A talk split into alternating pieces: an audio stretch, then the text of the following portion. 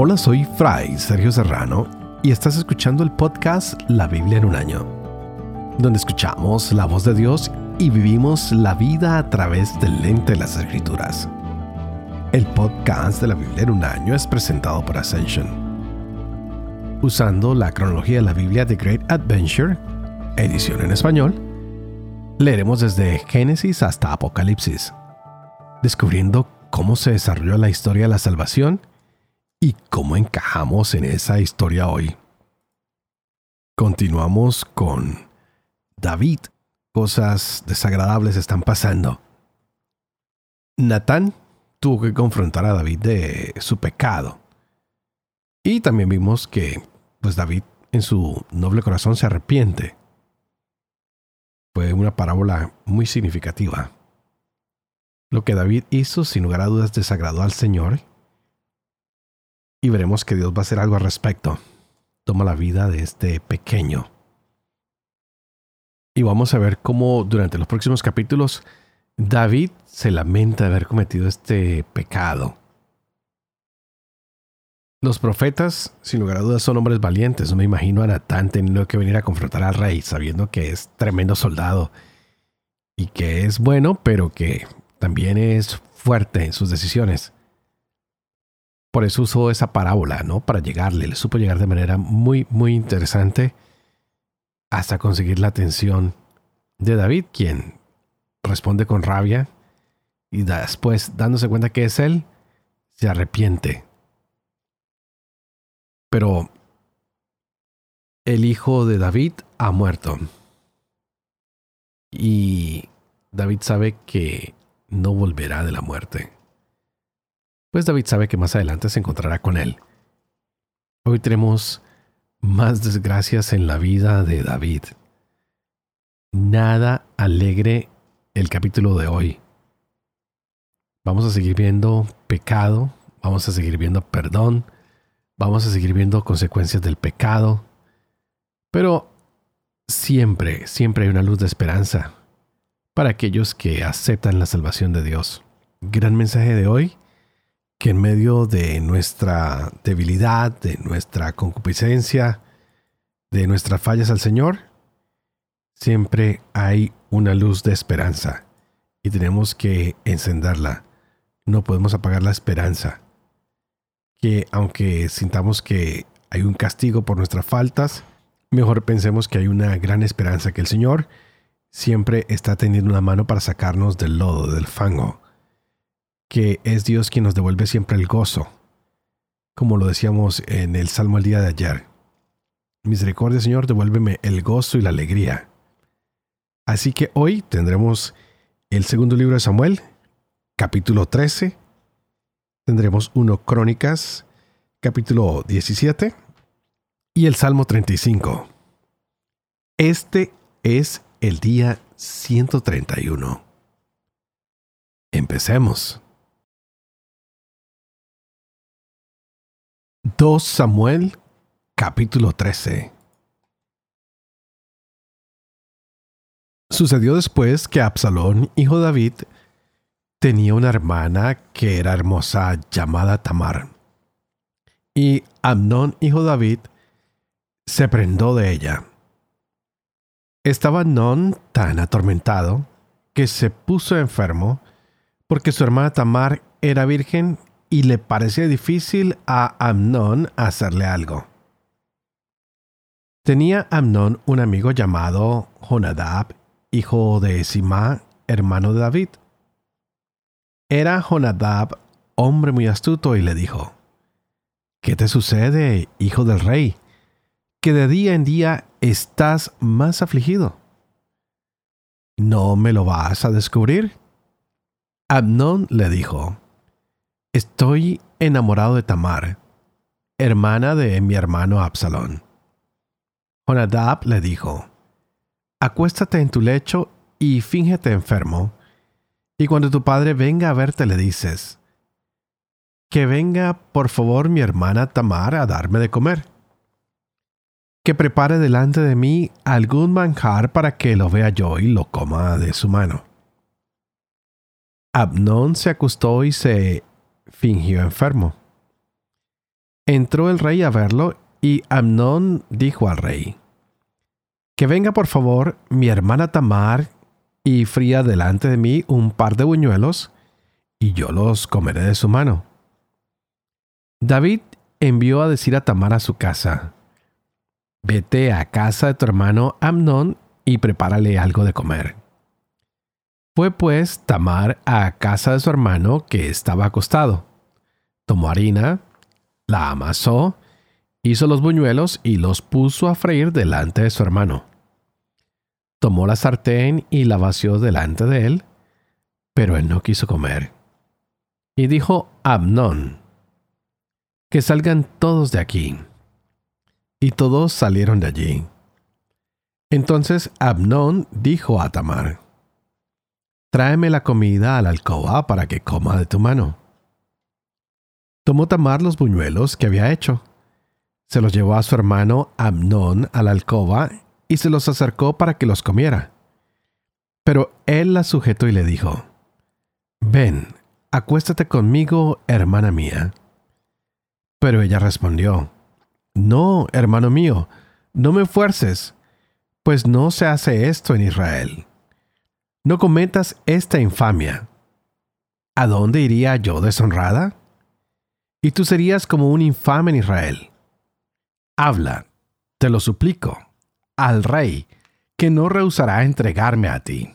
Pero él no quiso escucharla, sino que la sujetó y forzándola se acostó con ella. Después Amnón la aborreció con tan gran aborrecimiento que fue mayor su aborrecimiento que el amor con que la había amado. Y le dijo Amnón, levántate y vete. Ella le dijo, no, hermano mío, por favor, porque si me echas este segundo mal es peor que el que me hiciste primero. Pero él no quiso escucharla llamó al criado que le servía y le dijo, Échame esta fuera y cierra la puerta tras ella. Vestía ella una túnica con mangas, porque así vestían antes las hijas del rey que eran vírgenes. Su criado la hizo salir fuera y cerró la puerta tras ella.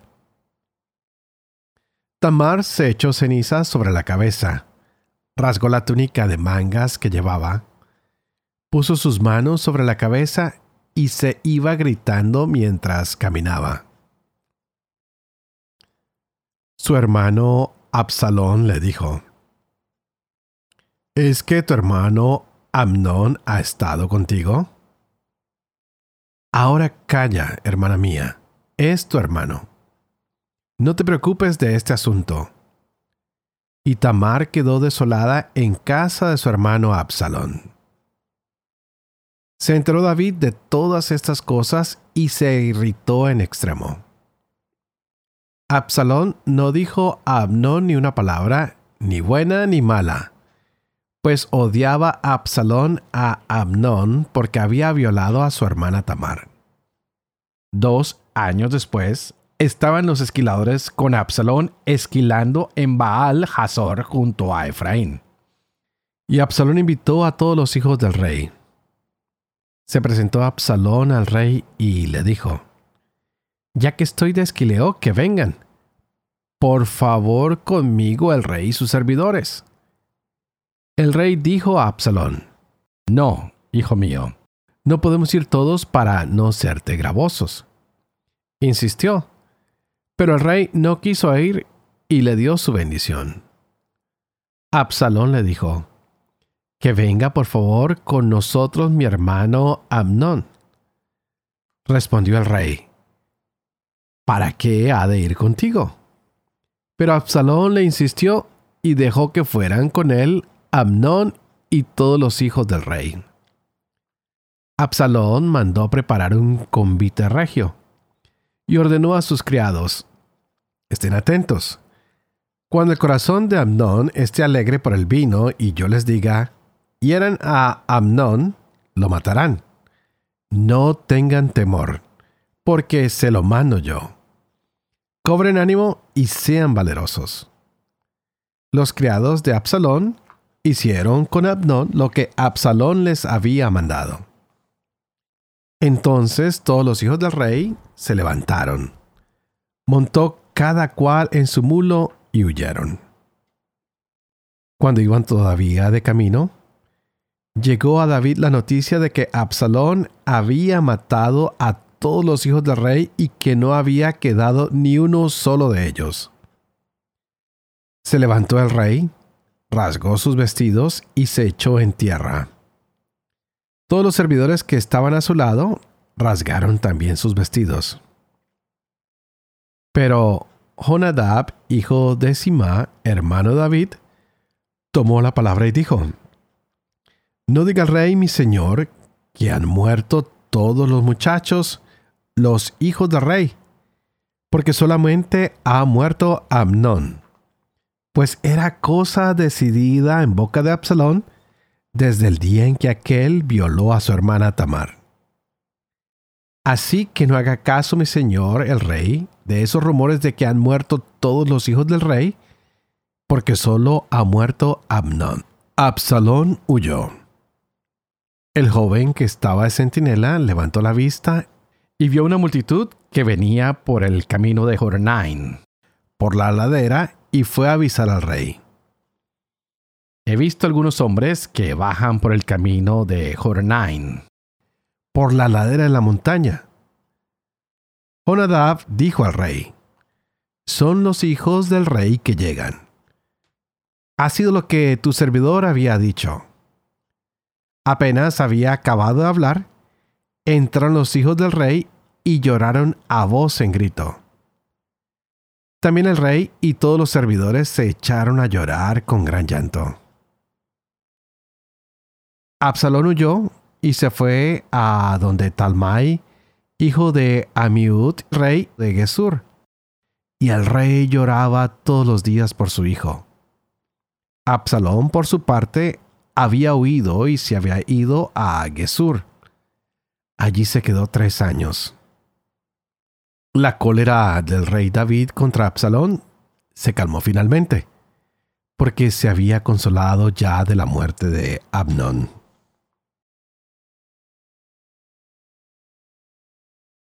1 Crónicas, capítulo 17.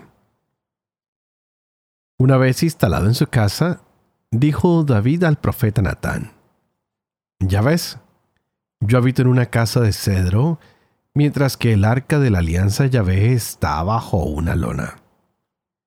Respondió Natán a David, Haz lo que dicte el corazón, porque Dios está contigo.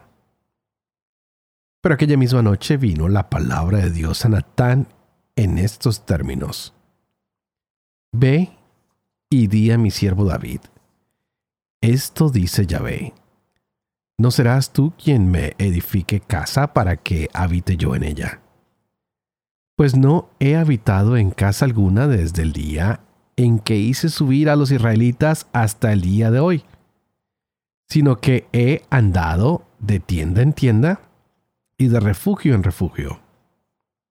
En todo el tiempo que he ido de un lado para otro con todo Israel, he dicho acaso a alguno de los jueces de Israel, a los que mandé que apacentaran a mi pueblo, ¿por qué no me edifican una casa de cedro? Di pues ahora esto a mi siervo David. Así habla Yahvé Sebaot. Yo te he tomado del pastizal, de detrás del rebaño, para que seas caudillo de mi pueblo Israel. He estado contigo donde quiera que hayas ido. He eliminado de delante de ti a todos tus enemigos, y voy a hacerte un nombre grande, como el nombre de los grandes de la tierra. Fijaré un lugar a mi pueblo Israel, y lo plantaré allí para que more en él no será ya perturbado y los malhechores no seguirán oprimiéndolo como al principio, y como en los días en que instituí jueces sobre mi pueblo Israel. Someteré a todos tus enemigos, y te anuncio que Yahvé te edificará una casa. Cuando se cumplan tus días para ir con tus padres, Afirmaré después de ti la descendencia que saldrá de tus entrañas y consolidaré su reino. Él me construirá una casa y yo consolidaré su trono para siempre. Yo seré para él padre y él será para mí hijo. Y no apartaré de él mi amor como lo aparté de aquel que fue antes de ti. Yo lo estableceré en mi casa y en mi reino para siempre, y su trono estará firme eternamente.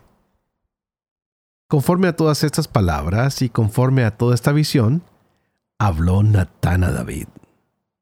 El rey David entró, se puso delante de Yahvé y dijo, ¿Quién soy yo, oh Yahvé Dios, y qué mi casa que me has traído hasta aquí?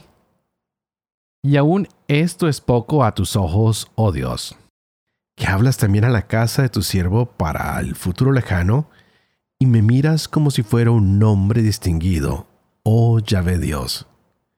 ¿Qué más podrá añadirte David por la gloria que concedes a tu siervo? Pues tú conoces a tu siervo. Oh Yahvé, por amor de tu siervo y según tu corazón, has hecho todas estas cosas tan grandes para manifestar todas estas grandezas.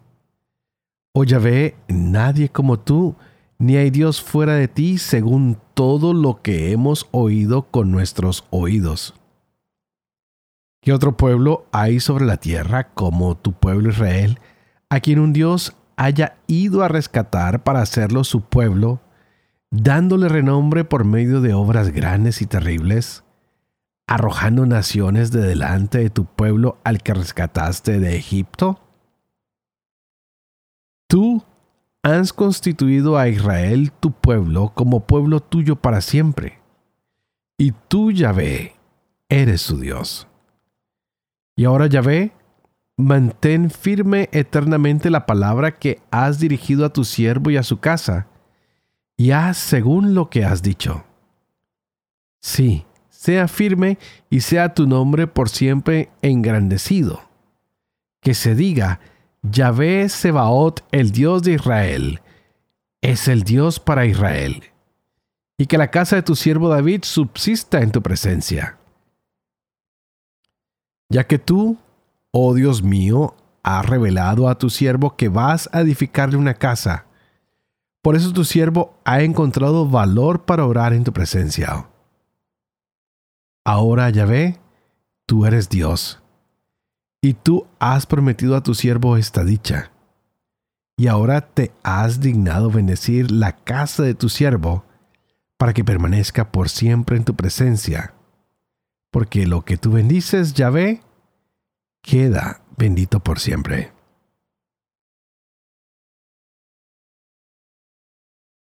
Salmo 35 de David Ataca Yahvé a los que me atacan. Combate a los que me combaten. Embraza el escudo y la alarga, y disponte a socorrerme. Blande la lanza y la pica contra mis perseguidores. Dime, soy tu salvación. Queden confundidos y avergonzados todos los que atentan contra mi vida Retrocedan humillados los que maquinan mi mal. Sean como paja ante el viento, acosados por el ángel de Yahvé. Su camino, tiniebla y resbaladero, perseguidos por el ángel de Yahvé. Me tendían redes sin motivo. Cavaban una fosa para mí. Que los sorprenda una ruina imprevista que se enreden en la red que tendieron y se hundan en la fosa que excavaron. Y yo me alegraré en Yahvé, gozaré con su victoria. Dirán todos mis huesos, Yahvé, ¿quién como tú para librar al débil del fuerte, al pobre de su espoliador? Se levantaban testigos violentos me preguntaban cosas que ignoraba. me devolvían mal por bien, me dejaban desamparado. Yo en cambio, cuando estaban enfermos, vestido de saco y afligido con ayunos, repetía mi oración en mi interior. Como por un amigo o un hermano, de un lado a otro caminaba. Como de luto por una madre, sombrío me encorvaba. Mas cuando tropecé, allí estaban todos juntos contra mí. Extranjeros que no conozco, sin parar me desgarraban. Si caía, me rodeaban, rechinando sus dientes contra mí.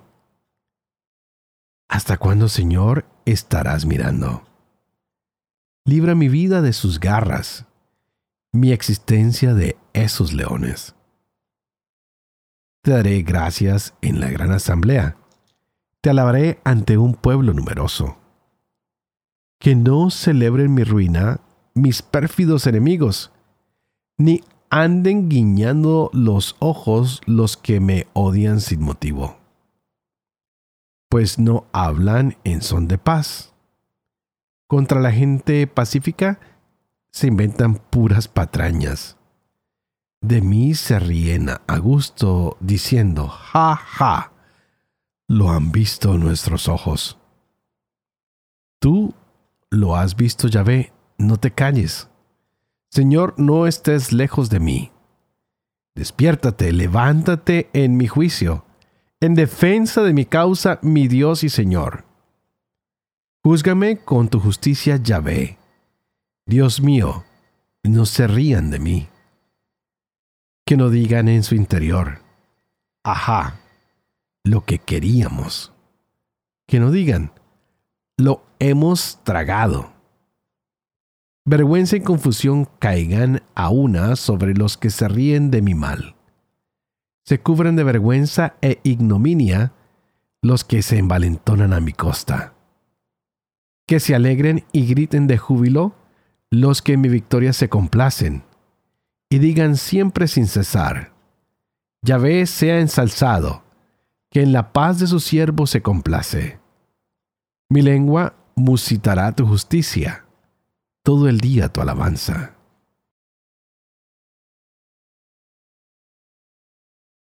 Padre de amor y misericordia, tú que haces elocuente la lengua de los niños, educa también la mía e infunde en mis labios la gracia de tu bendición, Padre, Hijo y Espíritu Santo. Y a ti te invito para que pidas al Espíritu Santo que abra nuestra mente y nuestro corazón para que podamos gozarnos de la palabra de Dios hoy en nuestras vidas. Una palabra un poquito confusa, un poquito difícil, que podríamos decir, ¿y dónde está el gozo en esta palabra?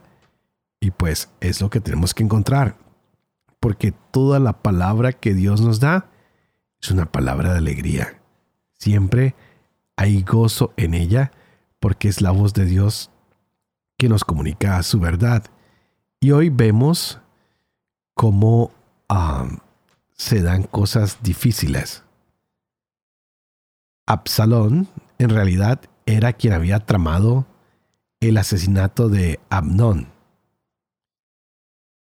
Y él tuvo que huir. ¿Y todo esto por qué? Porque Abnón había violado a Tamar. Y Absalón esperó pacientemente dos años hasta que pudo tomar venganza hemos visto que David se había equivocado al casarse con mujeres extranjeras. La madre de Absalón era la hija del rey de Gesur. Y esta fue una de las razones por la cual Absalón huyó a refugiarse junto a él. Y bueno, estos matrimonios con el tiempo fueron debilitando al rey David y fueron ah, debilitando muchas de las cosas que Dios quería construir. Esta mujer había dado a luz dos hijos, uno de ellos era Absalón y pues el otro hijo que había tenido era Tamar. Aparentemente David ah, no le había puesto mucho control a Absalón, que parece ser un muchacho agresivo y lo deja siempre hacer lo que quiere. Y Absalón, que se da cuenta que David no hizo nada contra Abnón, decide tomar la justicia por sus manos. Dice, ah, mi padre no quiere hacer nada, pues yo lo voy a hacer. Y, y espera y espera y está buscando el momento oportuno para hacer justicia. Y nos damos cuenta que prepara esta cena, que no es otra cosa que una mentira, para procurar la muerte de Abnón y de esta manera tomar venganza. Pero con esto no quiero sacar en limpio a Abnón. Lo que ha hecho es horripilante. Es algo que causa desánimo, asco, ira, que es grotesco, que el mismo hermano se enamore de su hermana hasta el punto de llegar a violarla y abusarla y que nadie salga en defensa de esta pobre mujer. ¡Wow! ¡Qué difícil! ¡Qué difícil! Y no podemos permitir que siga la violencia contra las mujeres, ni contra los hombres, ni contra nadie. Tenemos que ser personas de paz, de respeto, de luchar por la dignidad de todos los seres humanos, desde el momento de la concepción hasta el momento de su muerte. Aquí vemos que hoy Absalón, como lo dije hace unos momentos atrás, ha tomado la justicia por sus manos. Mata a Amnón y huye. Y David lo quiere traer de regreso, pero no pudo. Y David se lamentó, fue todo lo que hizo. Parece que Absalón se parece un poquito más a David que cualquiera de los demás. Seguramente David quería que Absalón fuera el que tomara el trono, no sé yo. Pero las cosas no se van a dar como uno quiere, sino como Dios las pone. Vamos a ver qué pasa más adelante. ¿Será que Absalón va a regresar del todo o no regresará? ¿Quién va a tomar el trono? Wow. Las cosas se complican en la familia de David. Cuando entra el pecado en nuestras familias, complica las cosas. Cuando entra el pecado por la cabeza del hogar, complica las cosas. Cuando entra el pecado por cualquiera de los miembros del hogar, se complican las cosas. Qué bonito sería que revisáramos cómo está nuestro hogar, nuestra familia, nuestro trabajo, nuestra comunidad, nuestra institución, porque a veces cualquier pequeña puerta por donde está entrando el pecado complica las cosas.